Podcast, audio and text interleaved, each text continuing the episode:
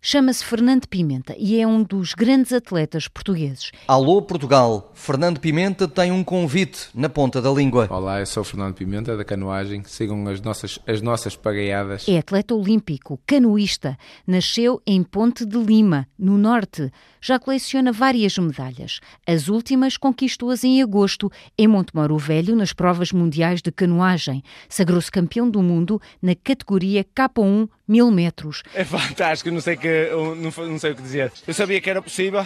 Muito especial, muito especial o facto de ser em Portugal com este, esta atmosfera fantástica. Está aqui praticamente um estádio. Depois de ter conquistado o bronze em 2015 e a prata em 2017. A 27 de maio de 2015 foi feito o grande oficial da Ordem do Infante Dom Henrique e a 10 de julho de 2016 foi feito comendador da Ordem do Mérito. É um grande atleta.